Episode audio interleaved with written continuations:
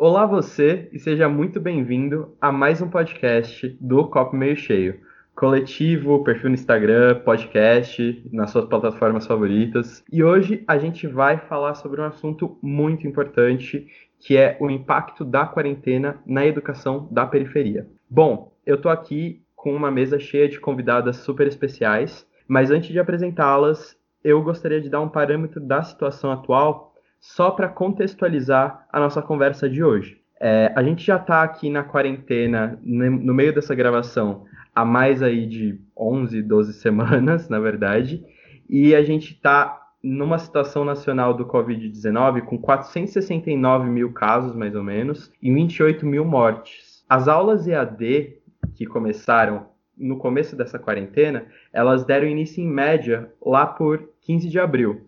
E o Brasil hoje possui 48 milhões de estudantes no ensino fundamental e médio, nas redes públicas e privadas. 88,8% são matriculados na área urbana e 11,2% na área rural. Desse total, 81% dos alunos da educação básica estão na rede pública. E na área rural, as escolas públicas são responsáveis por 83% das matrículas. Então, nessa conversa, hoje, a gente propõe discutir as medidas adotadas pelo governo e como elas podem impactar na população de baixa renda e em estado de vulnerabilidade, que é periferia, é, população quilombola e população indígena. Então, sem mais delongas, queria ap apresentar nossas convidadas. Primeiro, a nossa já da mesa, que é Cacau Cavalcante, nossa integrante do coletivo.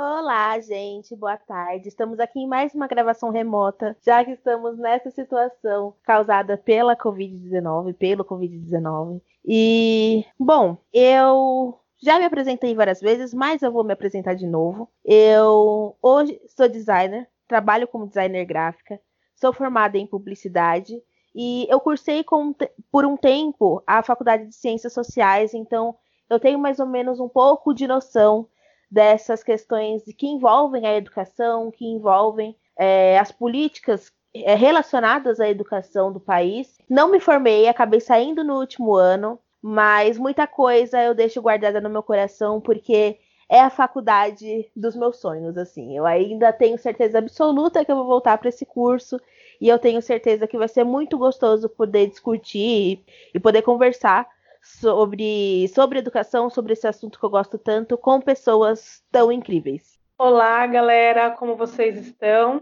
Espero que vocês estejam bem.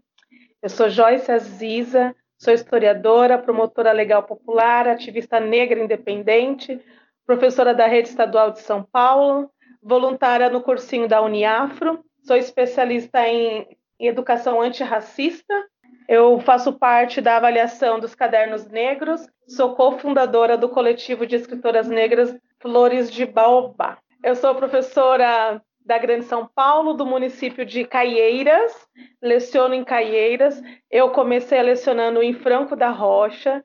Na verdade, eu sou efetiva em Franco da Rocha e estou emprestada para Caieiras.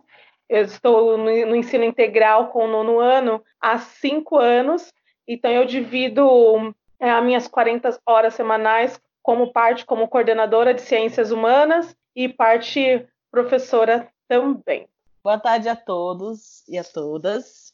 Eu sou a Mariana Moura, tenho 31 anos, sou formada em ciências sociais, sou atriz, ativista, formada em cinema. Eu sou pansexual, sou uma mulher gorda e eu sou feminista, faço parte de um coletivo feminista aqui da cidade de Franco da Rocha, município da Zona Noroeste de São Paulo. É, agora que todo mundo se apresentou, acho que eu estou no dever também de me apresentar. Eu não sou da área da licenciatura, meu nome é Leonardo Menezes, primeiramente. Não sou da área da licenciatura, eu sou da área da comunicação, mas eu vou estar hoje é, conduzindo essa mesa e também adicionando onde, onde me cabe algumas, algumas colocações, porque eu acho que também é uma conversa muito sobre política e sobre ações periféricas, que também eu e a Cacau a gente mora, a gente já deve ter comentado em algum, algum podcast aqui, mas a gente mora também na periferia, é, todo o processo de, de transformar o, o, copo, o copo meio cheio, de criar o copo meio cheio,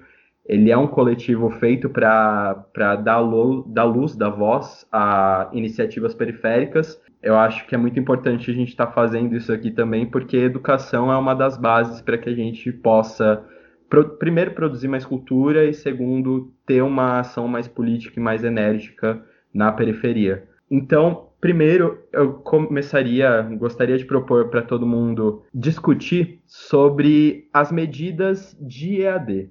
Porque antes mesmo da pandemia, antes mesmo da situação de Covid-19, a gente tinha um presidente, a gente tem um presidente que, mesmo na campanha, ele propunha a educação à distância, né? Ele falava, a educação à distância pode ajudar, ajudar a baratear o ensino no Brasil, além de combater o comunismo, o marxismo, né? Aliás, essa ideia de marxismo cultural super louca que esse governo tem. É, ele também sugeriu que o uso desse modelo ele fosse para ensino, ensino, fundamental de crianças acima de 6 anos até é, o resto da vida escolar dessa criança. Isso, a princípio, foi rejeitado por mais de 60% das instituições, porque eles alegaram, né, as instituições alegaram que não tem estrutura para garantir a qualidade de ensino-aprendizagem e que isso ampliaria a desigualdade entre os alunos. Analisando esse panorama antes de Covid, vocês sentiam que dava para integrar mais antes desse panorama em que todo mundo teve que ir para esse EAD? É, vocês sentem isso ou você acha que, é, vocês acham que era um problema que ele estava muito antes de uma pandemia? Que na verdade a pandemia só evidenciou esse problema? Na educação, de fato, nós já havíamos nos colocado contra o ensino à distância. Eu acredito que a pandemia ela só veio corroborar com a nossa fala, porque nós estamos aí há quase um mês e meio com essa questão do ensino à distância e a gente não tem um retorno positivo. Se a gente for falar é, ensino infantil, é uma prática muito cansativa, embora eu seja professor especialista em história com as séries finais do fundamental, a minha irmã é diretora né, da prefeitura de São Paulo e eu fico com a minha sobrinha que tem quatro anos. E aí quem acaba tendo que mediar o estudo dela, parte do estudo dela, sou eu. E é muito ruim, é muito cansativo, porque a, essa aula ela acaba sendo transmitida não somente para a criança, ela é transmitida também para o responsável que cuida dessa criança. Então é um problema muito maior. Sem contar a questão de acesso ela estuda numa escola particular. O acesso dela é pelos meios que nós temos. Então, se eu estou usando, por exemplo, se eu fosse agora, no meio de segunda a sexta, eu estivesse fazendo esse podcast com vocês, junto com a minha sobrinha, ela não teria aula. Seria uma coisa ou outra. Ou seria meu trabalho, ou seria a aula dela. Então, eu fico pensando, eu, enquanto professora, eu tenho essa ferramenta. Nem todos os professores têm essa ferramenta e nem todos os alunos têm essa ferramenta. Embora a maioria dos alunos tenham a ferramenta do aparelho de celular, a questão é como usar essa ferramenta. Ela é, essa questão de ter acesso, ela é muito discutível, porque a gente pode falar da educação também, a, do, quantas pessoas têm acesso e quantas pessoas sabem usar essa educação, né? Porque ter o celular ou ter o computador, ok, a gente precisa aprender a usar por exemplo, o aplicativo da Secretaria de Educação, que é o Centro de Mídias. Como é que vai chegar até lá? Nós tivemos é, discussões de alunos que com acesso ao aparelho, mas que não não conseguia fazer acesso. Por quê? A Secretaria de Educação ela disponibilizou esse aplicativo somente para celular, sem acesso à internet. Então ele não vai cobrar uh, o banco de dados de internet da pessoa. Porém, para baixar esse aplicativo, precisa da internet. Ele precisa da internet para fazer aquelas atualizações. Agora, se o aluno precisar é, usar esse aplicativo no computador, ele já não tem a gratuidade. Então, ele já é restrito. A gente conseguiu ter uma noção de que muitos professores também não tinham um computador em casa. Então, vamos partir dessa premissa também, dessas ferramentas que não, não chegam não só para o docente, como o discente. Então, a gente precisa fazer essa leitura. Então, nós já havíamos colocado um sinal mega vermelho nessa questão do ensino à distância, porque ele não chega para todo mundo. Porque se é para chegar à distância, a gente precisa pensar no quê? Ele precisa de uma internet boa, né? Ele precisa ter um lugar pra, de estudo, porque se vamos pensar numa periferia, uma casa de dois cômodos, com, uma, com três crianças, e eles estudam no mesmo horário, como é que vai ser dividido esse, esse plantão de aula? Então, isso aí, se tiver acesso, né? Então, todas essas coisas a gente já vinha pautando a questão do ensino à distância como não viável. Né? E, na verdade, a questão do ensino EAD ela é excludente. Para a periferia, ela é excludente. Muito, muito mesmo. Não, porque enquanto você falava, a única coisa que conseguia me, ver, me vir à cabeça é que, assim, a gente está olhando agora por essa perspectiva dos estudantes de ensino, de ensino fundamental, ensino médio, mas as aulas em EAD de faculdade, por exemplo, já vinham de muito antes, né? Até mesmo em cursos que são presenciais, é obrigatório ter lá uma, é, uma cota, uma porcentagem de, de aulas EAD por semestre, para que você consiga concluir o curso, né? E eu vejo como é a participação dos alunos da faculdade no EAD e como é o aproveitamento dos alunos que estão na faculdade para com EAD, que é basicamente mínimo. As pessoas pegam as perguntas, colam no, no, no Brainly e respondem a, os questionamentos, porque uma coisa que eu consigo entender no EAD hoje em dia, pelo menos da forma que ele é aplicado hoje, ele ainda passa um distanciamento, sabe? E esse distanciamento acho que acaba prejudicando não somente o aproveitamento do aluno, mas o desenvolvimento do próprio professor. Dessa maneira, a partir do momento que tem esse distanciamento aluno-professor, como que a gente consegue desenvolver e como que a gente consegue fazer com que a situação toda seja mais proveitosa, né? Sim, Cacau. Eu acho que tem essa questão do distanciamento, sim. E esses dias eu estava também lendo sobre que no programa já do do presidente ou desse presidente, né, como eu costumo falar, tem também uma questão de incluir, né, desde o ensino, né, desde a primeira infância já começar a ser AD. E aí pensando que eu estou numa periferia, né, eu tenho contato com uma prima minha, por exemplo, né, vou falar um pouco da vivência aqui, que ela tem um, condições boas de vida, e a minha irmã, que tem quatro filhos, e as minhas sobrinhas não têm boas condições de vida, né? Eu vou, eu vou trazer uma comparação muito próxima minha, ainda com recortes de privilégio. Não estou comparando a uma criança que não tem, por exemplo, acesso à internet. São duas crianças, né? Minha sobrinha tem um celular, a filha da minha prima, que tem melhores condições de vida, também tem um celular, também tem acesso à internet. A minha sobrinha estuda em escola pública e a filha da minha prima estuda numa escola particular. Então, a filha da minha prima, ela passa o dia inteiro na internet nesse momento, nesse momento de quarentena, porque ela tem atividade toda hora. E as atividades que ela tem muitas vezes não dá para um dia dela. E a minha sobrinha já faz três semanas que ela está tentando acessar o sistema que eles falam que é do, da escola pública. Ela não consegue acessar.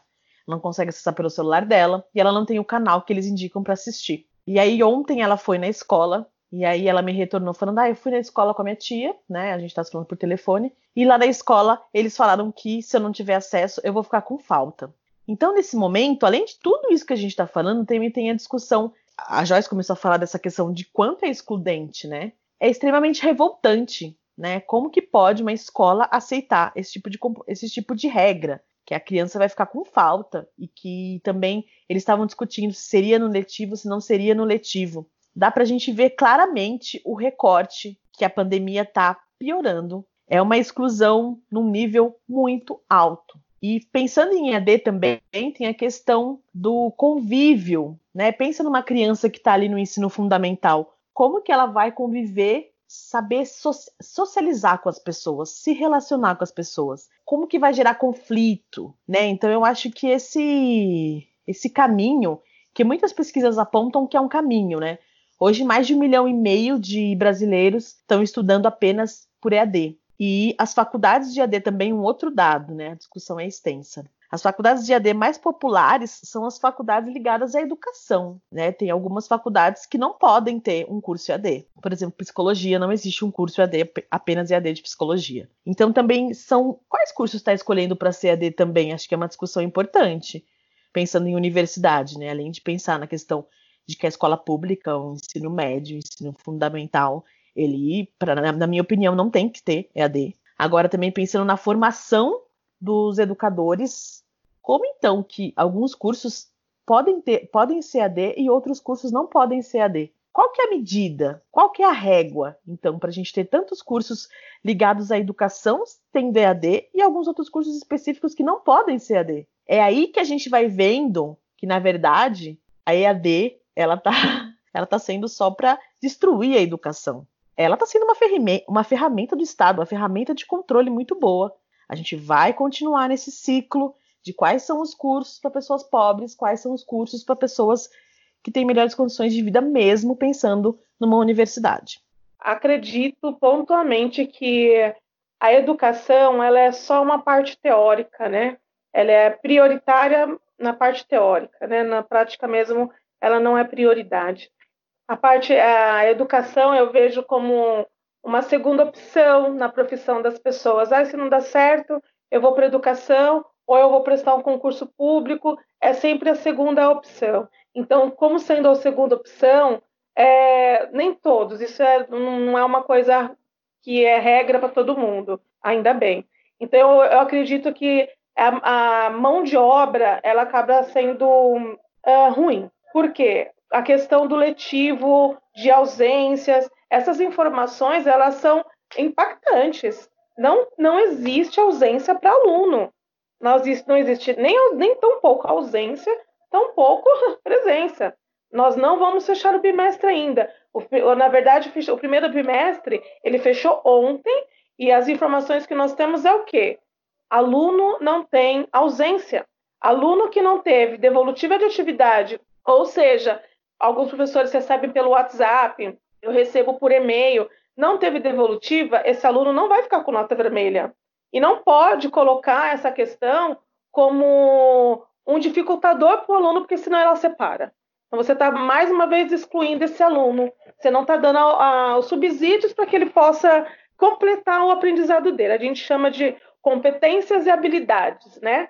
Que ele precisa ter para seguir, por exemplo, para o ensino médio, sair do nono para o ensino médio, ou sair para o sexto e para o sétimo. Então, essa questão é uma questão de se informação.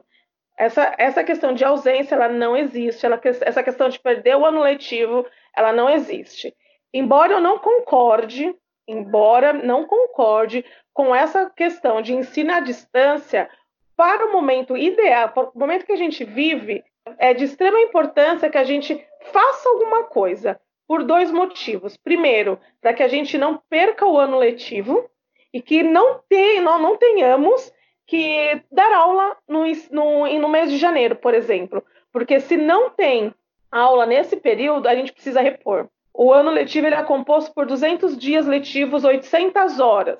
Então, o que, que foi acordado? Acabou de sair um decreto sobre isso. Nós não vamos mais fazer essas, esses cumprir esses 200 dias letivos. Nós vamos computar pelas 800 horas. Como vai ser essa prática? Aí a gente vai discutir. Então, o que, que a gente está pautado? Quais são as habilidades essenciais e as habilidades que o aluno consegue desenvolver de forma autônoma em casa? Eu, como ativista, né, ó, como ativista, eu entendo o que nesse momento? A gente sempre coloca assim, ah, o aluno precisa ser o protagonista, mas na prática é uma outra questão. E aí que a gente pode até discutir numa, numa outra questão, porque para ser, para a gente ensinar um aluno a ser protagonista, o professor precisa ser protagonista. Mas quem é que ensinou o professor a ser protagonista? É porque a gente precisa entender que protagonista não é aquela pessoa central. Por exemplo, eu estou falando nesse momento, mas eu não sou a protagonista desse podcast, né? Nós temos uma, outras coisas que que permeiam essa, essa ação que nós estamos fazendo. Então, para essa pessoa, essa criança, né, nesse período de formação, ela ser protagonista, ela precisa o quê? Falar da realidade dela. É o que a nova BNCC, que é a Base Nacional Comum Curricular, ela coloca, a gente colocar os alunos uh, inseridos nesse momento. Então, de verdade, enquanto professora, acadêmica e ativista, eu não estou preocupada se ele vai aprender a Grécia clássica. Eu quero saber o que ele está aprendendo, o que, que ele está tirando desse momento de pandemia, dos aprendizados familiares que ele vai voltar para depois para a escola. Então eu vejo um momento riquíssimo, que é o momento onde ele vai parar na educação familiar, que é a primeira educação que a gente vive falando que está em déficit, né? Porque a escola ela reflete, ela reflete toda a questão uh, social. Pierre Bourdieu ele coloca a questão se a sociedade não dá conta, a escola precisa dar conta. Então, se você se tornou professor bonitão, você fica preparado que você tem um fado para carregar muito grande, porque não são só as questões uh, de letramento, é a questão socioemocional, é a questão familiar, sim. Então nós temos que preparar a sociedade, a escola reflete o que a sociedade vive. Então todas essas questões a, nossa, a escola ela vai existir também. Então a gente precisa estar preparado para essas questões. Então, eu estou de fato preocupado mesmo com a devolutiva desses alunos desses três meses, porque quando nós estamos de férias, passando pelo período de férias né, de julho, por exemplo, a forma que eles voltam para casa, para a escola, é uma forma assim que vocês não acreditam. Eles querem contar tudo, outros não querem sair de férias, é impressionante. A escola não é o melhor lugar para o aluno se encontrar, né? Porque muitas escolas são prisões, enfim, mas é um lugar que ele não quer sair. É impressionante. No, no primeiro dia da na semana, né, que a gente começou a se adaptar para a pandemia, do dia 16 ao dia 20 de março, foi um momento assim, é que deu medo e um momento de alerta, porque os alunos falavam: "Mas eu o que, que eu vou fazer na minha casa? Olha essa fala, o que, que eu vou fazer na minha casa?" Né? Ah, não, deixa eu ficar aqui, eu fico aqui quietinha. Então, para mim, enquanto ativista negra que acredita na, nas relações da ancestralidade, voltar a ter atenção para essa questão familiar, ouvir os mais velhos, que essas pessoas precisam ser cuidadas, escutadas, a gente pode aprender muita coisa e a gente pode aprender muito com, com voltar. Eu me preocupo muito como nós vamos receber esses alunos, não com esse momento de do que nós vamos é, disponibilizar para ele nesse momento. Não que não seja importante, não estou colocando é, num, num parâmetro fora da. que não precisa ser trabalhado, precisa sim. Mas o que eles vão trazer depois, como a gente precisa estar preparado para recebê-los, eu acredito que é o ponto mais essencial. Só para encerrar minha fala das questões da faculdade EAD, é, a educação ela é mercadológica agora. Né? O capitalismo tomou conta da educação, então a questão, ainda mais da licenciatura, eu já fiz vários cursos EAD e são cursos bancários, até mesmo cursos é, da, da própria Secretaria de Educação. Paulo Freire ia ficar maluco de ver aqueles cursos. Então, eles são cursos bancários mesmo. Eu acredito que, que, que licenciatura EAD é para quem já, já tem uma, uma, uma faculdade, vamos ser mais plural, uma faculdade. É uma segunda opção. Né? A primeira opção deve ser é, presencial. Que, a questão da licenciatura é o que? A gente já vem é, observando um, suco, um sucateamento, sucateamento da educação é, universitária há muito tempo. A gente não pode esquecer quem é que está saindo, quem é que está entrando na faculdade, quem é que está entrando nessa universidade de licenciatura. São aqueles alunos com defasagem de aprendizagem ou defasagens de competências e habilidades. Então, eles vão entrar para a faculdade dessa forma e vão sair da faculdade basicamente em defasagem. Então, são eles que vão lecionar. Para isso, o que, que aconteceu? Houve um período que a licenciatura não, não tinha gente interessada em dar aula. Então, os cursos que eram bacharelado, eles se tornaram somente licenciatura, que em três anos você já consegue dar aula. Então, essa questão até mesmo do ensino à distância era o quê? Ai, aquelas pessoas que estão fazendo aquelas, as faculdades pagas, né, as particulares, ah, o aluno não pode vir sempre, ele vive faltando porque ele trabalha, então vamos colocar à distância. Né? Então, essas questões, elas são mais questões de, de comércio. Então, a educação, ela virou uma questão mercadológica, bem capitalista, na verdade, capitalista mesmo, no sentido histórico da palavra, porque é só uma volta de remuneração para o dono daquela faculdade. Não é pensando de fato, de fato, em quem está tendo acesso e como que essa pessoa vai sair de lá. Infelizmente, o processo de educação no Brasil, via de regra, nosso secretário de Educação e nosso PR, ou então até a secretária da, de Direitos Humanos, da Família e do Infinito e Além, Perfeito, Joyce. Eu acho que é muito pontual tudo que você disse e eu queria até resgatar, até comentando a sua fala e a da Mari, eu queria até resgatar que esse é um governo que, além de estar tá transformando a nossa educação numa coisa muito menos humana, né? É uma coisa mais técnica mesmo. Você forma o aluno não para ser cidadão, você não forma o aluno para ele estar tá discutindo questões sobre a política atual, para ele estar tá falando questões antropológicas, sociológicas, que é o que você falaria numa aula de sociologia. Você não está falando é, para ele discutir questões sobre a própria pandemia, como está, está afetando ele. Hoje a educação não é assim, é uma educação técnica para você passar num vestibular e iniciar uma vida acadêmica para ser produtivo e, mover a economia, né? É nisso que é pautada a educação hoje. E além disso, a educação ela não é pensada para o mais pobre. A gente tem que é, ter em vista também que, além de ser um governo que não gosta de população mais humilde, população mais pobre, além disso, ele se baseia nisso para fazer uma política de eugenia, né? De que é, pobres são piores, tipo, são menos dignos de ter educação do que os ricos.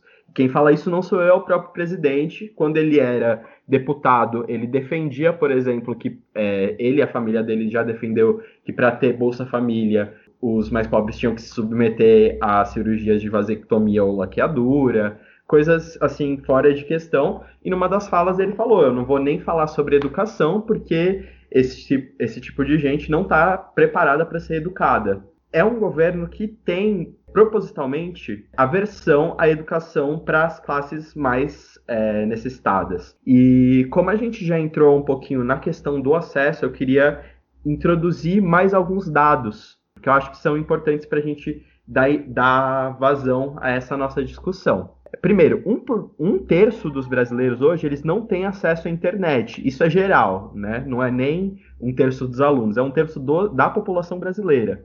52,5% da população tem todas as condições adequadas. Ou seja, a não ser esse 52%, é, não tem água, não tem esgoto, não tem coleta de lixo, dois moradores por dormitório. Ou seja, a gente tem cerca de 47% da população brasileira que não tem essas condições. Além disso, menos de 70% dos estudantes hoje têm acesso a computadores. 35,7% desses 70% dividem o aparelho com três ou mais pessoas. Então é aquela questão que até a, a própria Joyce ela trouxe para gente. Hoje, uma pessoa que tem um celular, às vezes vai estar tá dividindo isso entre os três filhos e não vai ter condição de ter aula, é, os três filhos terem aula no mesmo dia, basicamente. 98,8% das pessoas que têm smartphone, 74% tem espaço para uso de novos aplicativos e 7,5% possuem 1 GB de plano mensal. Para a gente ter uma ideia, um vídeo de 15 minutos hoje consome média de 550 megabytes. Tá? Então, é aquilo. Se você for direcionado para ver um vídeo no, no canal, é, sei lá, da escola, ou então um vídeo pra, que tenha a ver com a aula, você aí já gasta metade do seu plano mensal. Entre a população cuja renda familiar hoje é inferior a um salário mínimo, 78% das pessoas têm acesso à internet exclusivamente ao celular, no celular. Ou seja, também a gente tem uma, uma diminuição aí do acesso. Só para a gente terminar essa parte aqui, a questão de espaço e de tempo dessas famílias. Hoje, é, segunda, não é nem segundo a gente, segundo a legislação do Conselho Nacional de Educação, é indispensável, imprescindível que para a educação à distância exista a orientação dos pais, mães ou responsáveis. Só que a gente não nem sempre tem tempo, né? As pessoas nem sempre têm tempo.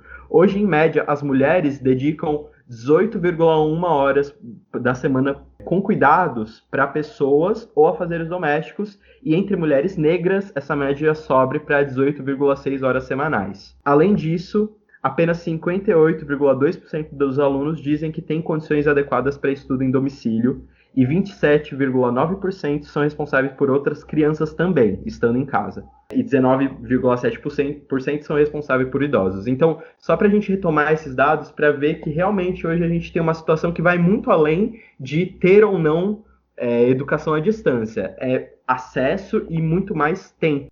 eu estou dando aula pelas oficinas culturais aqui da minha cidade, então estou tendo um pouco de experiência de gravar videoaulas, enviar para os alunos, ter noção do retorno deles, e acho que é importante também, que a Joyce falou, né? A gente se, me preocupo muito como eles vão voltar, né? Como eles vão vir sair disso. Por mais que eu seja contra a educação à distância, eu entendo a potência que tem os alunos terem contato com os professores nesse momento, né? Por isso que eu estou vendo ali o desespero da minha sobrinha nesse momento de, de não estar tá conseguindo acessar o mínimo do mínimo que deveria ser garantido, né? Então, pensando aí nessa essa discussão do EAD, eu acho que ela é amplíssima, muito ampla. E ela gera, assim, né? A gente pode falar de tudo a partir dela, né? Estamos falando aqui do recorte da periferia, das pessoas não terem acesso. E agora pensando em uma pessoa que quer lecionar, né? Que quer ser educadora, né? Que estou aí nesse caminho. A EAD, eu estava lendo esses dias num, no site da Esquerda Diário que era uma matéria que falava como a EAD também ela serve para também controlar o conteúdo que está sendo passado para as pessoas através das aulas. Então eu fico bem preocupada com isso também, né? Politicamente, como que vai ser tudo isso? A gente já tem um movimento muito de, de censura mesmo à educação. Então, para mim, a EAD ainda fica mais perverso ainda, né? Esse controle de que o professor está doutrinando, né? Essa coisa de que com EAD a gente pode diminuir essa visão comunista, né? Marxista, então então, com o EAD a gente consegue ver talvez essa visão de extrema direita, negacionista, essa visão, essa visão comercial, né, privatista, que tem tudo a ver também com, com essas questões de, de qual classe, né? Qual classe se sobressai num país como o Brasil.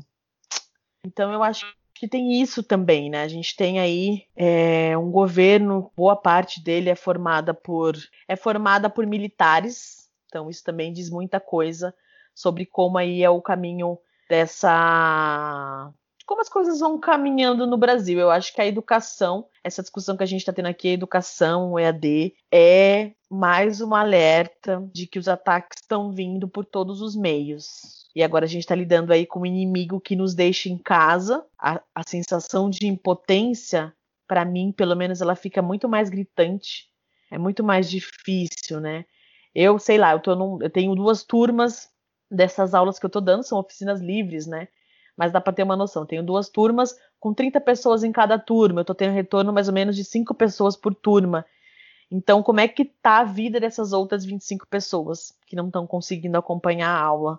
Ou que querem acompanhar a aula e vêm duas semanas depois me chamar no privado falando: olha, não tô conseguindo, a minha internet cai toda hora não consigo carregar os vídeos, que são todas essas questões físicas mesmo que a gente está falando. E a gente sabe que dar o acesso, né? Então, ofertar a educação dessa maneira mercadológica que ela, que ela tá que está vindo, né? Tá, ah, o mundo está caminhando nesse rumo, não vai ser oferecida a estrutura básica para essas pessoas acessarem AD, porque é intencional, né? É uma manobra mesmo. Então, eu acho que essa esse capitalismo, esse neoliberalismo, ele está cada vez mais mostrando o quanto ele pode deixar a gente também numa sensação de, de doença mesmo social, assim. Eu tenho bastante visão otimista sobre educação, claro, né, libertária, Paulo Freire, tudo isso que a gente sempre discute aqui, de como é importante, né, como a educação é a base para todo mundo, mas eu também tô com uma visão bem pessimista, porque parece que as relações humanas elas estão elas são de suma importância para tudo isso, mas parece que a gente está perdendo um pouco a força, parece que a gente está, não sei. É, nessa questão de uma educação mercadológica, o que está em valor a questão da formação de consumidores e não de formação de cidadãos, resgatando uma fala lá atrás do Léo. Então, essa questão de formar consumidores ela é muito perigosa, porque a educação ela é a educação e a saúde. Eu vejo duas áreas como muito as mais necessárias. A gente observa agora nesse momento de, de distanciamento social que, é, que são as duas áreas mais importantes, né? Está sendo cedo, é, mas eu não acredito que será valorizada não. Então, é, por ela ser a mais importante, e que ela pode se começar até dentro de casa, a educação, né, a primeira educação humana é dentro de casa, ela recebe muita intromissão de pessoas que não são da área, que não fez a licenciatura. Então, qualquer, ou então que não se formou para ser da saúde. Então, existem muitas pessoas que não têm o conhecimento, vamos dizer, científico né, da educação ou da saúde e querem é, se posicionar no achismo. Então, essa desvalorização, ela se, se transfere para essa formação de consumidores e não de cidadãos, né? É, quando eu falei lá, Mari, sobre a questão de valorizar o, o aprendizado que ele está coletando dentro da própria casa, é, no começo da, das aulas à distância, nós ofertamos uma prova, é uma prova diagnóstica, né, para saber o que, que os alunos estão aprendendo. E essa prova foi para casa. E aí a preocupação de muitos dos professores era eles vão colar. Falei, gente, o que, que colar, né? Vamos pensar. Agora ele vai poder ver aquela prova e poder fazer, é buscar o resultado de uma forma diferente. A gente precisa valorizar que o aprendizado que o aluno do século XXI não é a nossa nosso aprendizado que nós tivemos, por exemplo, eu tenho quatro décadas do, do ensino do século passado. Então a gente precisa fazer essa valorização. Será que a consulta é sempre cola? Será que a consulta é, será que não é só uma dúvida ou uma possibilidade de um novo de, de um novo caminho para se chegar ao resultado? E, então essa questão de reavaliar a forma de avaliar, ela é muito importante. Uh, quando a Mário colocou aqui que a direita, né, a extrema direita, né, quer colocar um controle no conteúdo, olha que despreparo, né? Eles estão tão despreparados que eles querem falar do controle, mal sabem eles que não, é que não existe um controle, existe um norte. O professor ele não pode simplesmente, ah, hoje eu vou trabalhar isso. Não é nada disso, não existe isso. O que existe é, o, é a seguinte coisa: existe a BNCC, que é a Base Nacional Comum Curricular, ela vai nortear o aprendizado do Brasil inteiro. Depois da BNCC, no nosso caso aqui São Paulo e da rede estadual, ela formou-se o currículo paulista. Por isso que quando o, a, o governo lança essas enquetes, ah, o que você acredita que precisa ser apre é, é, se aprender na escola, a população precisa se manifestar. Na construção da BNCC, que ela foi é, é nacional, a maior quantidade de acesso de, de informações nós tivemos da parte Nordeste, não foi da Sudeste. Então, a participação de pessoas que deram opiniões sobre o currículo, vamos dizer assim, foi no Nordeste. Não teve uma quantidade expressiva para falar, olha, está existindo uma participação. Falta informação, falta, mas falta também um engajamento de fazer, é, no sentido de que as coisas mudem. Então, esse controle, vamos dizer assim, se eles estão preocupados, ele existe, mas a gente chama de norte. Embora exista esse norte, por exemplo, em questão estadual, existe o currículo paulista dentro de história. Ah, no sexto ano precisa aprender isso, no sétimo isso, oitavo isso. É essa questão do norte. Quando a gente fala em, ah, o professor dá o que ele quer, não é assim. Antes da, da, da BNCC, a BNCC ela está começando a ser uh, aplicada agora esse ano de 2020, né? Aplicada, né? Com a pandemia, né? Fica um pouco diferente. A Constituição, ela já previa, né? A Constituição do século passado, olha, bem, já previa uma mudança a cada uma década, né? Para que esse, esse aprendizado fosse revisto, para acompanhar as, os estudantes daquele período, né? Então, a, aí a, o município faz o recorte então, nós, professores, a gente não chega na sala de aula e vamos falar, ah, hoje eu vou falar sobre Marx. Não, não é assim. Se a gente for ver bem nessa questão de Marx, é, né, ou questão de anarquismo, ou outras, outras questões que preocupam a, a direita, essas questões, elas são de oitavo ano. Então, não é que a gente vai chegar no sexto ano e a gente vai tornar todos os alunos do sexto ano marxistas. Se fosse assim, esse, é, na última eleição a gente não teria ele, eleito um desgoverno. Então, essa questão é uma preocupação descabível e falta de conhecimento pleno. Eu mesma não, não sou uma professora marxista, eu falo que eu sou uma professora joicista, porque eu sigo as concepções da, da escola onde eu estou no momento. Então, eu, eu preciso ver aquela realidade para eu poder fazer o meu trabalho. O que eu vejo também, essas relações humanas com o destino, com o ensino à distância, elas ficam muito fragilizadas. E eu consigo fazer essa visualização pela minha sobrinha de quatro anos. É, nós não temos outras crianças na família, né?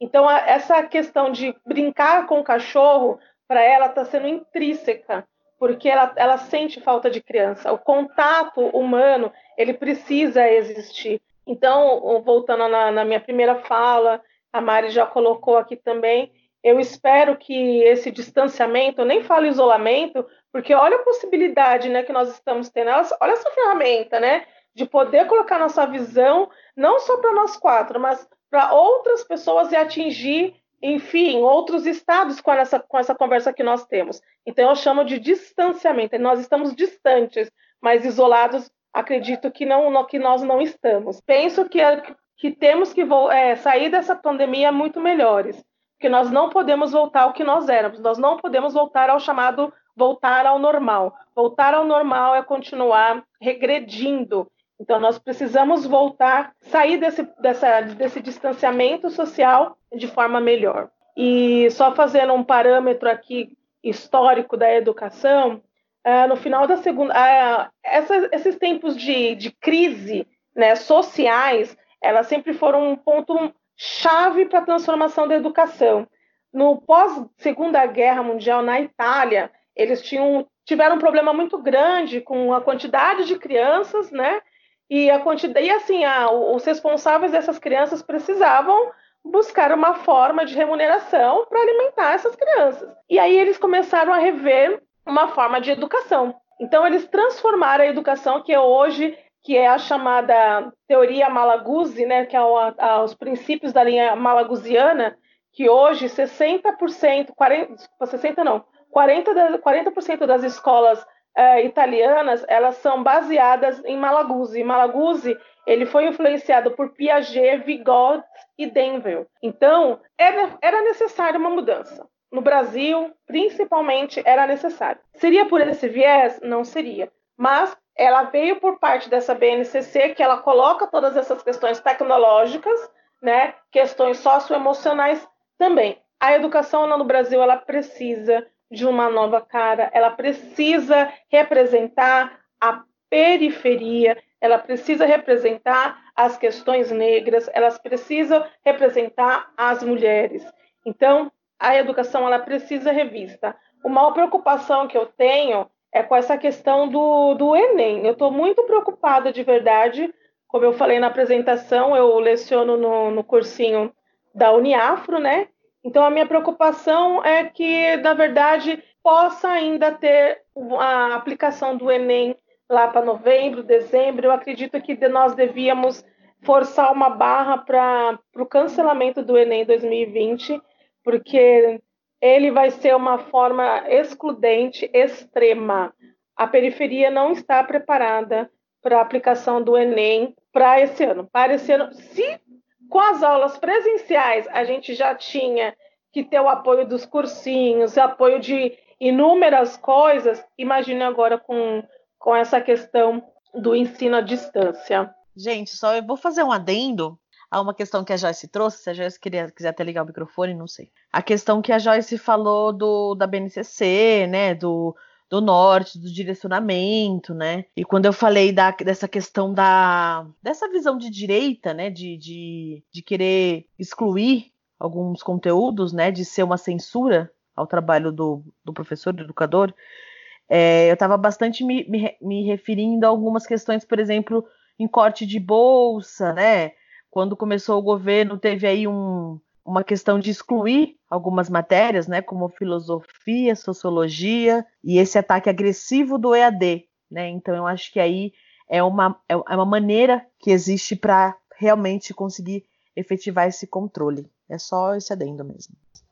Assim, é, dando, dando uma olhada nesses dados, assim, no geral, prestando atenção na fala de todos vocês, é, uma questão que eu queria muito levantar e eu queria muito discutir é essa questão do tempo que a família tem para auxiliar na educação, sabe? Porque os problemas a serem enfrentados são não somente o acesso, que a gente já comentou anteriormente, que é essa própria questão do acesso à internet em si, através de um computador ou de um celular, mas eu fico um pouco preocupada, às vezes, com o ambiente que essa criança vai ter, sabe? Obviamente, boa parte, na verdade, a maior parte dessas, dessas famílias, elas são estruturadas, conseguem dar um certo apoio, conseguem dar uma certa um certo direcionamento na educação daquela criança, mas também tem a questão da preocupação do outro lado. E aquela criança que ia para a escola e ali era um ambiente seguro para não sofrer abuso. E aquela criança que ia para a escola para não ter um envolvimento um pouco maior com algum outro tipo de violência. As mulheres, as próprias mulheres mesmo, as mães de família que acabam sofrendo alguma violência doméstica.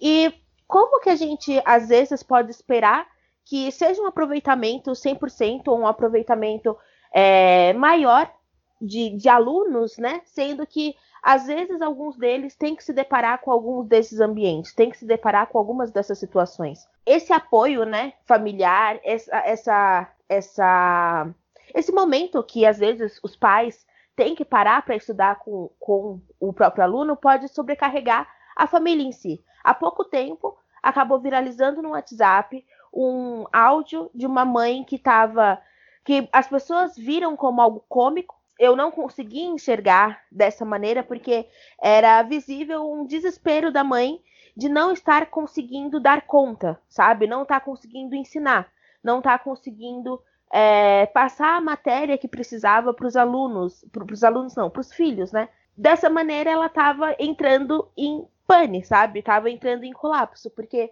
a gente pensando de uma maneira em que às vezes a mãe às vezes tem que continuar trabalhando porque não tem o privilégio de estar de quarentena na quarentena trabalha em uma em alguma situação de base né trabalha em algum emprego de base e acaba precisando sair e sai de casa volta tem que ajudar as crianças. E às vezes é muitas das vezes é mais de uma criança. Tem é, lugares tem casas que não são apropriadas para esse ensino. Às vezes não tem o acesso à internet, ou então não tem um espaço para que a criança consiga realmente aproveitar, é, ter um, um, bom aproveitamento daquele ensino. É, a minha preocupação é geral, acaba sendo muito além do acesso, muito além do tempo, muito além de todas essas questões, sabe? Por mais que um ou outro tenha toda essa estrutura que seja de fato própria, né, apropriada, para que ele consiga se desenvolver de uma maneira boa, tem uma parcela que não, que acaba tendo essa defasagem de uma maneira ou de outra. Nas reuniões de conselhos de classe ou depois da reunião de, de que eles chamam reunião de pais, né? Eu não gosto desse nome, né? É, reunião de pais, daí vai sua mãe.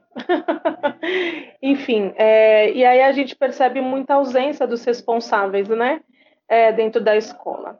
E aí a gente fala, e aí a gente faz aquela fala, mas como existe uma declaração que o responsável pode levar para cá, para o trabalho, e que vai é, não computar nas horas de falta né, do funcionário. Mas vamos lá. O capitalismo ele é muito competente no que ele se propõe. Por quê? Ele coloca que o consumo, olha lá, o consumo ele é muito mais importante que o ser cidadão, né? Ser consumidor é muito mais importante que ser cidadão, e o consumo ele vem da onde? Do trabalho, né? Então, o trabalho está mais importante. A gente consegue ver agora, ele é muito mais importante, não só que a educação, mas também muito mais importante que a sua saúde. Né? Então, você precisa trabalhar, embora isso possa é, acarretar sua vida. É, a sua vida possa estar em risco. Então, o capitalismo ele se propõe a uma coisa muito eficiente. Ele é eficiente, né? Então, o, o responsável, a responsável não vai na reunião do aluno porque ele sabe que ele vai sofrer uma pena naquele emprego dele. Então, a gente, quanto professor, a gente tem que entender que não vamos ter muitos, não vamos ter 100% da, dos responsáveis em sala de aula para saber do rendimento do aluno. Por quê? Quando a gente matricula o aluno numa escola, eu fiquei seis anos numa escola particular, eles não estão preocupados com o processo pedagógico. Qual é a linha pedagógica que essa escola segue? Eles não estão preocupados com isso. Eles estão preocupados com a quantidade de horas que esse aluno vai ficar na escola. E se no meio desse período ele tiver que ir para a escola, é uma preocupação, porque ele tem que deixar o trabalho que vai viabilizar o consumo, ele ser consumidor. Então, essa visão que o capitalismo coloca, a gente precisa ser sagaz para pegar essas coisas e a gente não, não ficar naquele jogo de empurra, né? É, a educação está assim por conta da família, a educação está assim por conta da escola. A escola está dessa forma por conta do capitalismo. Se o capitalismo ele é a desigualdade, o que é, qual é o propósito que ele faz? Gerar a desigualdade. E aí, voltando em falar em desigualdade, quais são as pessoas que têm acesso à cultura, a esporte, a lazer? Quais são essas pessoas da nossa população? São aquelas pessoas, vamos dizer, mais instruídas, que teve acesso à educação. Então, é, a, a Mari colocou assim, ah, no privilégio da, das minhas sobrinhas. Então, isso não é um privilégio, né? Isso é o básico, né? Aquelas pessoas estão tendo. Quem está na periferia, que está tendo acesso à internet, que tem o um computador, essas pessoas não são privilegiadas. Essas pessoas têm o básico. Essas pessoas que não têm nem o básico, que a gente precisa ter esse olhar e fazer esse cuidado né, na, no, no pós-pandemia para a gente colocar uh, nos seus devidos lugares, que é a competência socioemocional que a BNCC colocou aqui. Então, o plano capitalista, nesse momento da pandemia, ele está sendo crucial. E ele está sendo... Aqui no Brasil, então, eu vejo que o capitalismo está assim, de vento e poupa. Porque, olha só, vamos voltar aqui para a educação, não, só, não somente. Educação é política, né? Não tem jeito. Então, se a gente for falar novamente do Enem, ah, quais são as caras que nós vamos ver dos aprovados do Enem, se esse Enem de fato se concretizar em novembro ou dezembro? Quais são esses alunos? Por quê? Ah, o Enem ele é composto de 60, 64 competências, não me engano, não me recordo se são 64 competências, 64 habilidades que o aluno precisa ter aprendido durante o ano letivo para chegar e fazer essa, essa, essa prova com eficácia. Então vamos lá, vamos pensar nos alunos do ensino médio. Se esses alunos precisam de 64, vamos falar em porcentagem, de 100%, nós estamos no primeiro bimestre ainda. Nós, o ano eletivo ele é dividido em quatro bimestres. Então, quantas habilidades nós não vamos contemplar para que esse aluno é, possa ter o mínimo de chance para competir nesse Enem? Então, ele é um processo segregador, até mesmo ele sendo aplicado em novembro ou dezembro. Então, mesmo que existam forças de pessoas muito bem intencionadas de ah, vamos, vamos fazer um, uma aula, uma videoaula para esses alunos, para esses alunos não ficarem em defasagem. Só que a gente tem que pensar em tudo isso que nós já falamos aqui. Qual, como é que esse ensino está chegando para esses alunos que moram em um cômodo e que, essa, que esse um cômodo abriga seis pessoas, mas que esse aparelho de celular precisa atingir quatro filhos, né? Ou então isso mostrando que esse aluno, por ele ter um celular, ele não, não é privilegiado, né? E aí aqueles que não têm acesso, mas que ele, ele almeja um futuro melhor através do Enem. Então, não é o momento. Não é o momento de Enem. Não é o momento. É um momento de cuidados que a gente não teve. Com cuidados que a gente, talvez, a gente precise aprender, que é o, esse cuidado do socioemocional. Porque o que a gente vê também assim, a gente tem que trabalhar com a competência socioemocional do aluno. Mas quem é que está trabalhando a competência socioemocional do professor? Quem é que está fazendo isso? É isso mesmo. É, como a gente começou a falar do Enem, que também é uma da parte, das partes da nossa pauta, eu queria fazer, primeiro, retomar com dados também isso que a Joyce falou, é, com relação às boas colocações no Enem, porque quanto a isso, os alunos de classe média e de escolas particulares, eles têm um aproveitamento de um quarto no Enem, enquanto os estudantes de baixa renda e escolas públicas ficam com uma relação de 1 a cada 600, né? Um seis centavos, não sei nem como faz essa fração. Então, a gente tem aqui uma linha do tempo, mais ou menos, de declarações e de notícias relacionadas ao Enem. Desde o começo da pandemia, o ministro Abraham Weintraub, juntamente com o Ministério da Educação, tinham dito que primeiro, não cancelariam as inscrições ao Enem, que iam até dia 22 de maio, e que não adiariam. Em 14 de abril, o ministro da Educação ele disse numa entrevista que o objetivo do Enem é selecionar as pessoas mais qualificadas e inteligentes, quando a gente sabe que existe um grande abismo aí na própria formação dessas pessoas. E que também, ele tinha falado isso no dia 18 de abril, não é uma prova para corrigir desigualdades, quanto é justamente o oposto, né? É uma educação feita para corrigir desigualdades é bem a base do que a gente entende como educação hoje, se a gente for pensar, por exemplo, em Paulo Freire. Em 17 de maio, aliás, um dia antes disso, ele tinha dito num vídeo que é uma competição e tá difícil para todo mundo. Logo, está justo. O que é, é outra característica desse ministro e desse governo que, em vez da gente pensar é, na educação e no vestibular, no ensino superior, como uma competição, como uma corrida, a gente devia estar tá pensando em como ampliar o acesso da, de todo mundo, para que todo mundo pudesse fazer ensino superior caso quisesse. Né? Só que está longe de ser uma das prioridades do governo. Portanto, depois que passou o processo de inscrição, a gente tem por volta de 6,1 milhões de inscritos nesse Enem, e esse é o menor número é, desde 2010. Então, a gente já teve uma baixa de alunos se inscrevendo, então a gente pode esperar que menos alunos ainda de, de baixa renda entrem em, em universidades públicas no ano que vem. É, na terça-feira, dia 19 de maio, o Senado aprova o projeto que adiaria o Enem e a prova vai ser estendida de 30 a 60 dias em relação ao que foi previsto antes. Ou seja, ainda não foi cancelada. Né? O ideal é que fosse cancelada, porque a gente sabe que o período de quarentena vai afetar essas pessoas para além do período que a gente ficar de isolamento. Então a gente pode começar a, a questionar e discutir essa questão do Enem. Primeiro, quanto a isso, né? Dele ser um, um, processo que já aprofundava o abismo social que a gente tinha, ele já aprofundava as questões de competição e de baixa. esse, esse nível baixíssimo de pessoas de renda baixa, de negros, de população vulnerável nas universidades e como isso se agravou na pandemia.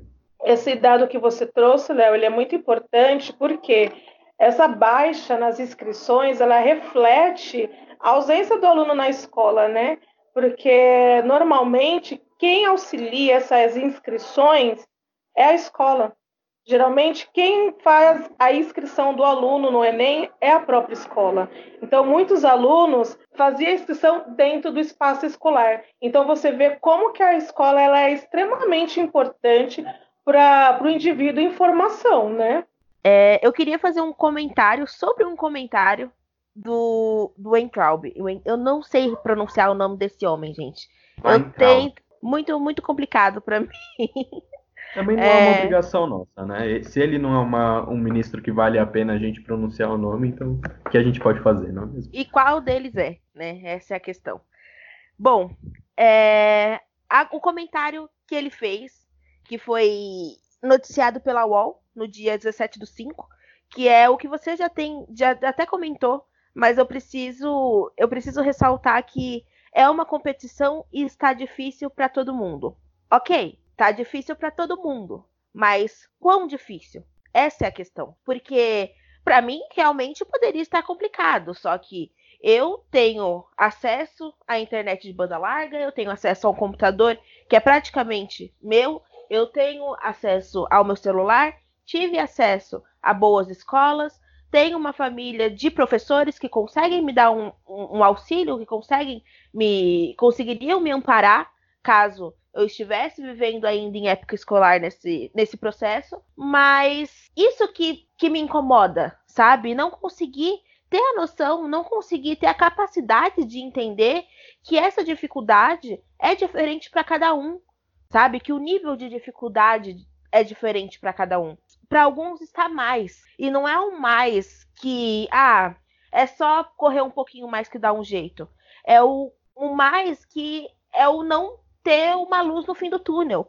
Ou se ter, ela tá muito longe. Você tem que correr muito, você tem que fazer muito, você tem que superar muitas expectativas, você tem que ir contra diversas estatísticas, você tem que correr contra a meritocracia, sabe? Porque eu não consigo entender como ainda em pleno século XXI, a gente tem uma educação e tem esse, esse perfil de prova que é exclusiva e baseada em meritocracia, sabe? Porque é injusto, sabe? Acho que não tem outra palavra. É injusto com pessoas que.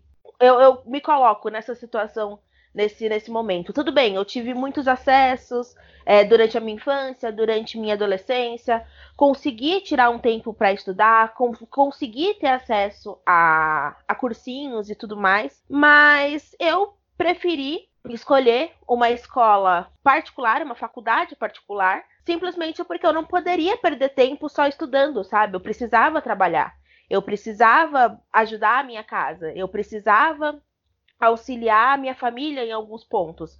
Eu precisava ter a, a, aquela visão, né, que a gente tem antes de ter, de ter contato de fato com a faculdade, de ter um pouco de, mais de, de noção de como as coisas funcionam. Mas eu precisava ter o diploma, sabe, para conseguir me colocar no mercado de trabalho. Precisava ter o diploma para poder entre muitas aspas, porque essa fala é extremamente errada em muitos sentidos, ser gente, sabe? Porque a gente já nasce sendo gente, a gente tem uma vida, tem vivências, tem contatos, tem relações, então, independente do diploma ou não, todo mundo é gente, sabe? Mas é uma frase muito comum que as pessoas no geral elas falam, que você precisa de um diploma para ser gente, quando é muito é muito longe disso, sabe? Não não não, não consigo nem criar uma relação onde a gente consiga de fato colocar essa frase como real. Porém, é, hoje, eu enxergando o Enem nessa situação de quarentena, nessa situação de pandemia, nessa situação onde existe isolamento social,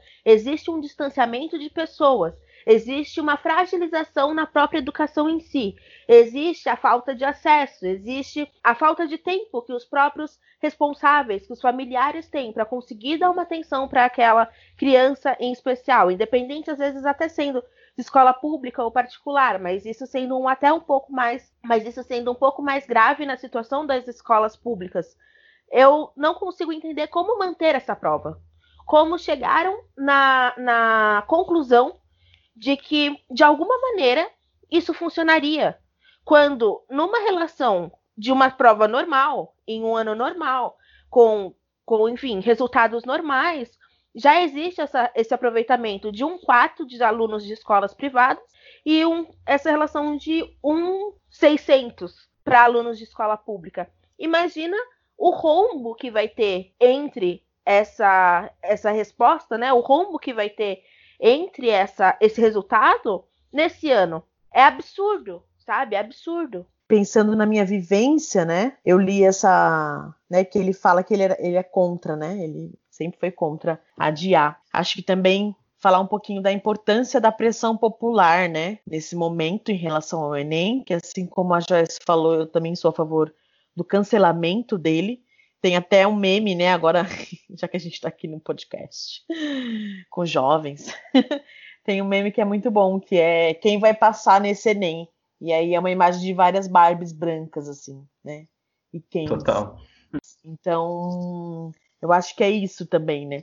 A gente começou esse, essa discuss essas discussões falando de, de acesso, falando que somos da periferia, né? Eu, por exemplo, entrei na universidade através do Enem. Então, eu acho que é uma. É, ele está sendo modificado a cada ano, está sendo cada vez mais difícil as pessoas conseguirem ingressar na universidade através do Enem, porque está uma prova muito elaborada, né, muito mais difícil.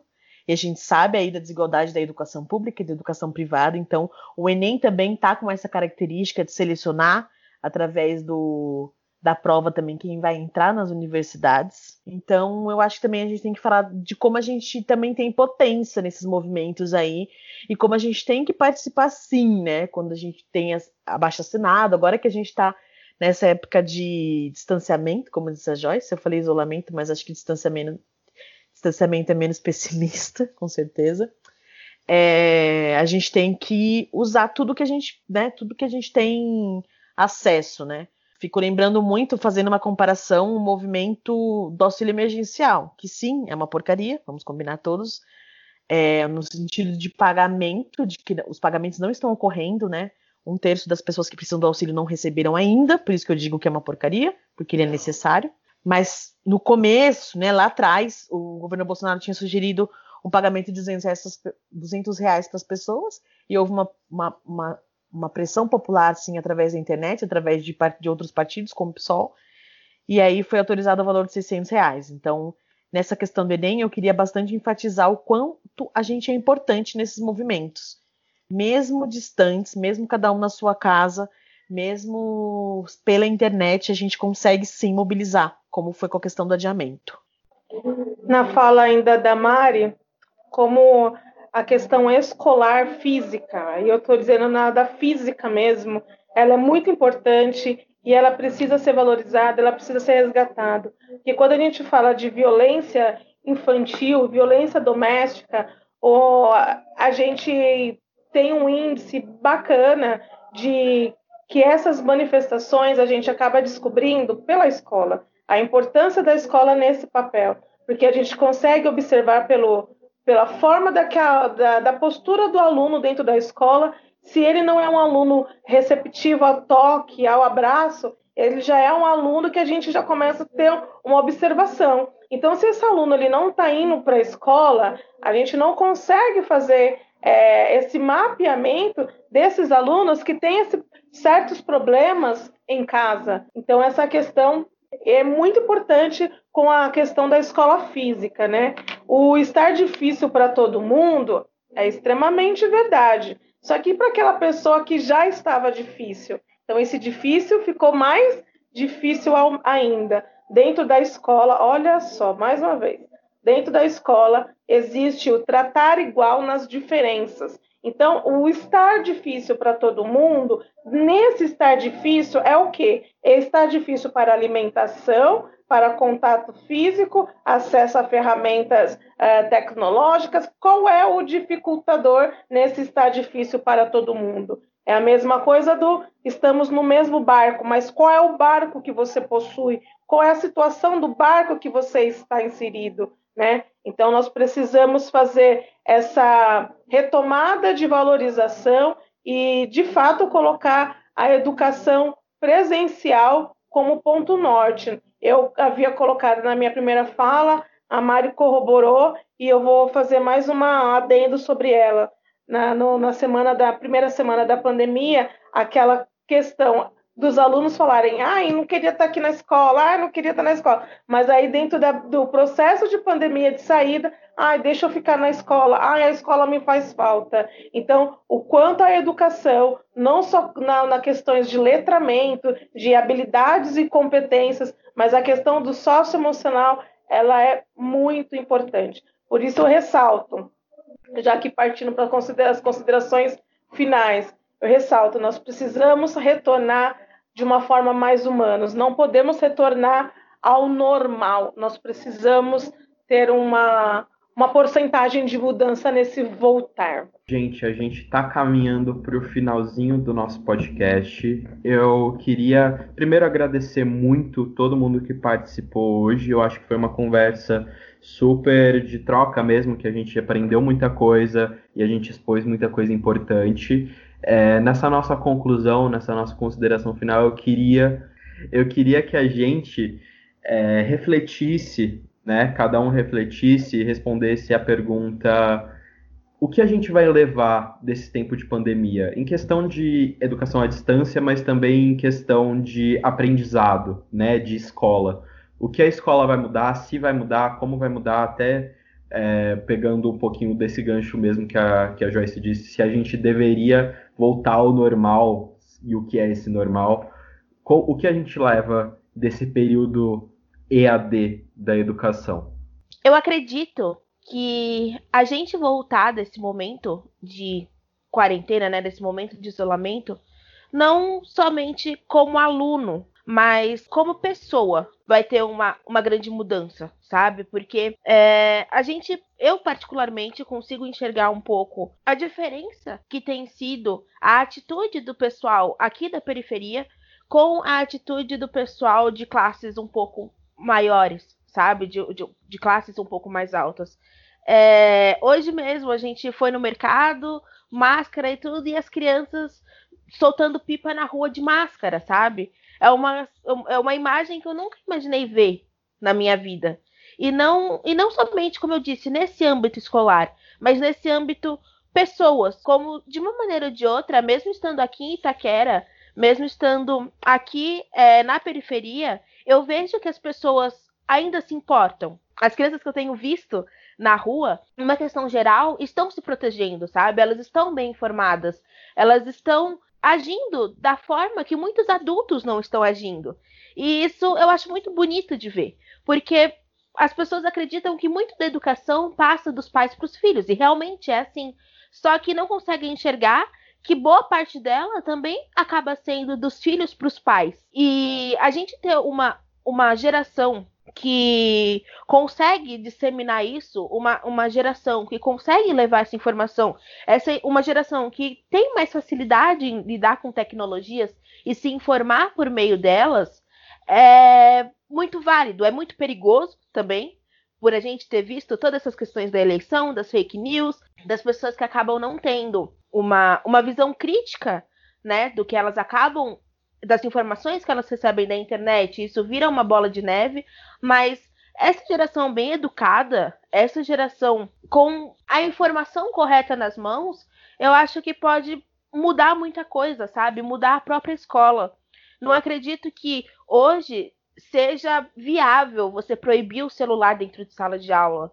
E agora, mais ainda, isso vai ser amplificado você tem que utilizar ele como uma ferramenta. Não adianta você querer que os alunos não fiquem no celular, porque eles vão ficar. Basta você conseguir ter um jogo de cintura, conseguir é, lidar com a situação de uma maneira que você faça isso que pode te atrapalhar virar algo a seu favor.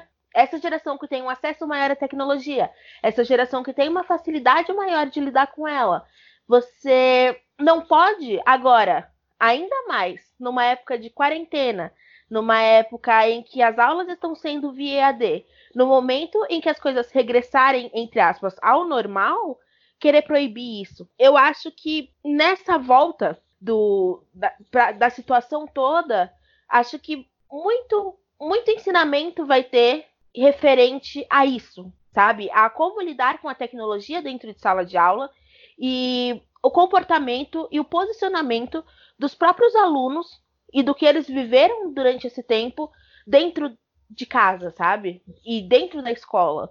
Conseguir repassar essas vivências, conseguir repassar essas situações para dentro da escola. Então, eu acredito que, numa visão geral, pelo que eu consigo entender hoje do que eu tô vendo e do que eu tô vivendo, seria isso.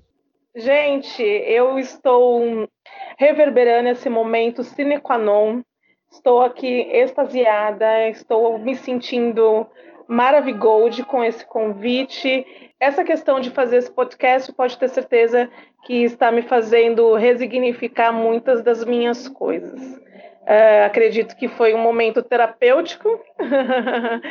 é, a gente, enquanto educadora, a gente acaba falando pouco da gente, né? Embora eu tenha falado de uma questão ampla de educação, mas é sobre as minhas vivências, né? Então eu agradeço de coração esse convite, vocês lacraram geral e eu acredito muito de uma forma utópica mesmo que a gente precisa retomar de uma forma mais empática, né? Se colocar no lugar daquela mãe que a, que a Cacau colocou que numa que se tornou é, chacota, mas foi um momento desesperador que ela precisava de ajuda.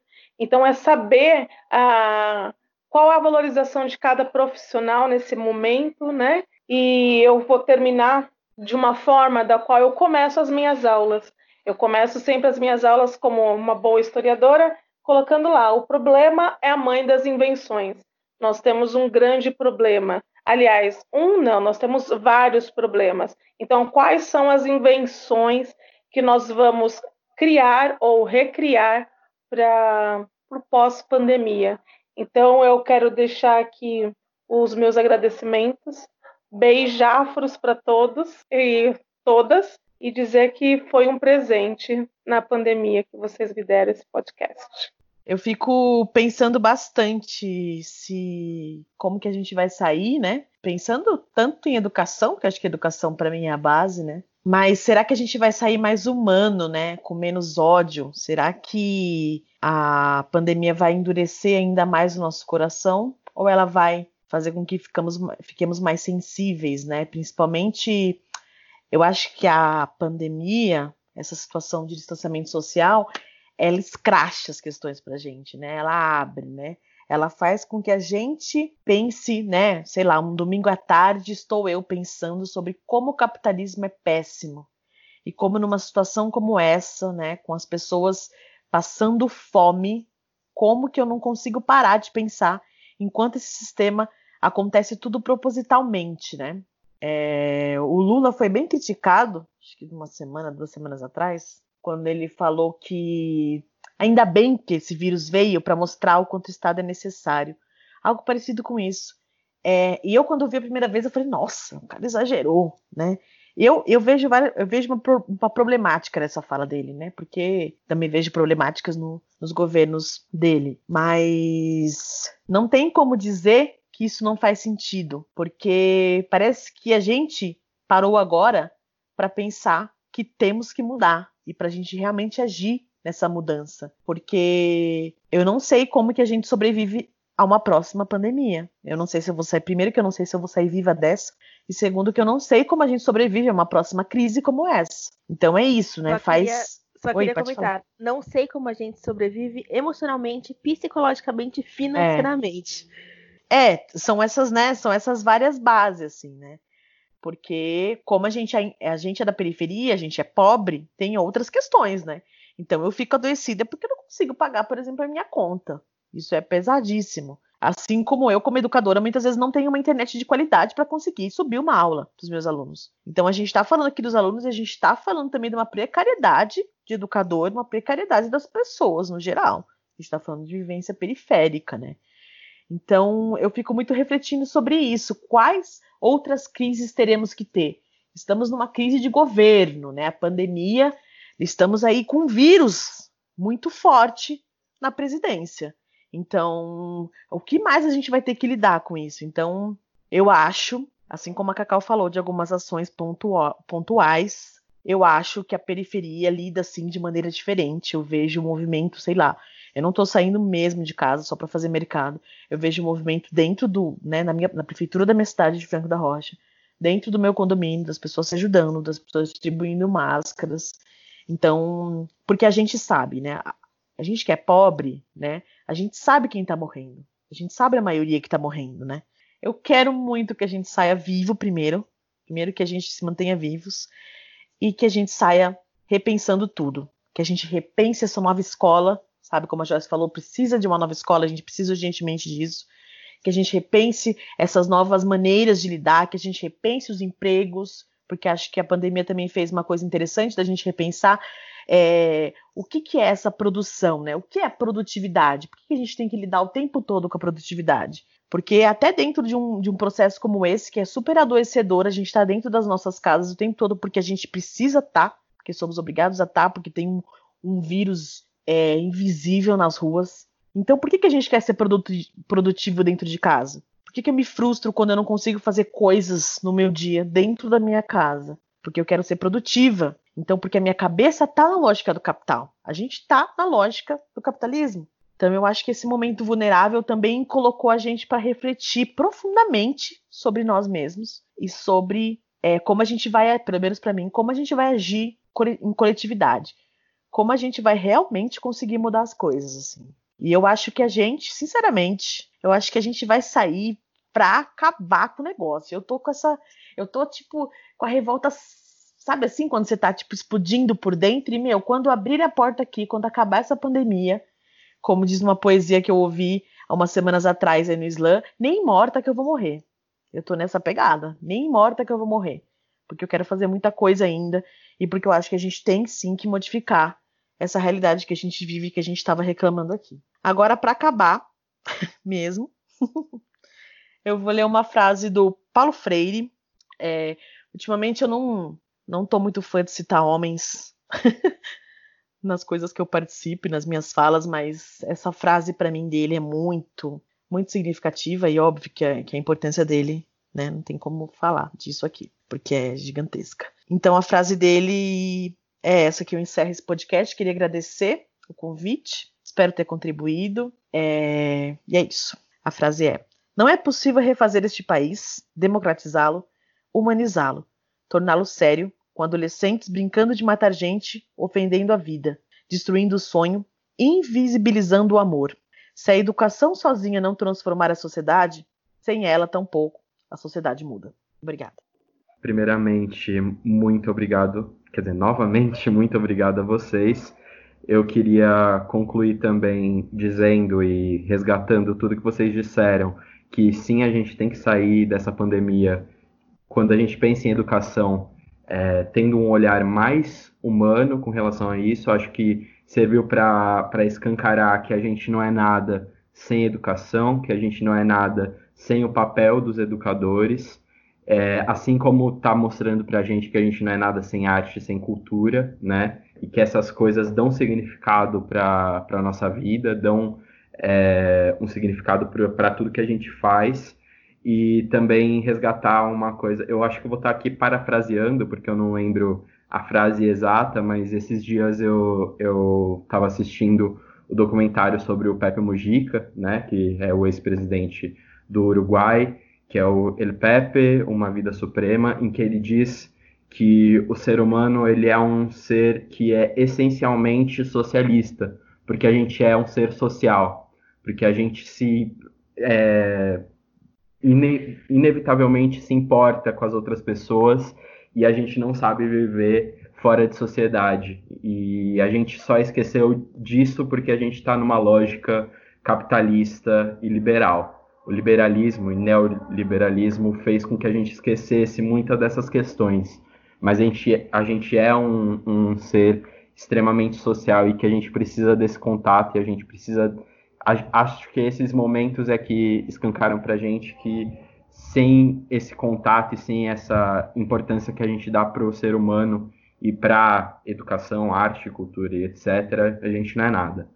Então, novamente agradecer a a todas. É, foi incrível essa conversa que a gente teve, essa troca.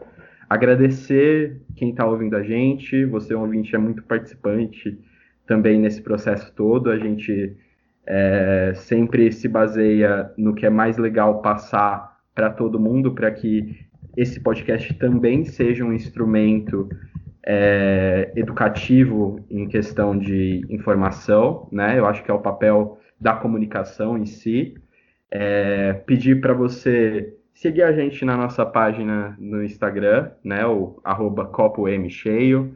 A gente está pro, tentando produzir esses podcasts quinzenalmente e liberar é, nas plataformas para que todo mundo é, tenha um pouquinho mais de esperança, né? O projeto do Copo Meio Cheio é um projeto sobre é, ter uma, uma vista positiva e otimista sobre o mundo, né? Ter um motivo para continuar, por isso que é o copo meio cheio. E, enfim, é, é nisso que a gente acredita e por isso peço para que você compartilhe também com quem você acha que pode gostar desse episódio. E, como sempre, que o seu copo esteja sempre meio cheio. Até mais. Tchau! Tchau, vamos ocupar o poder. Pressão popular. É isso aí.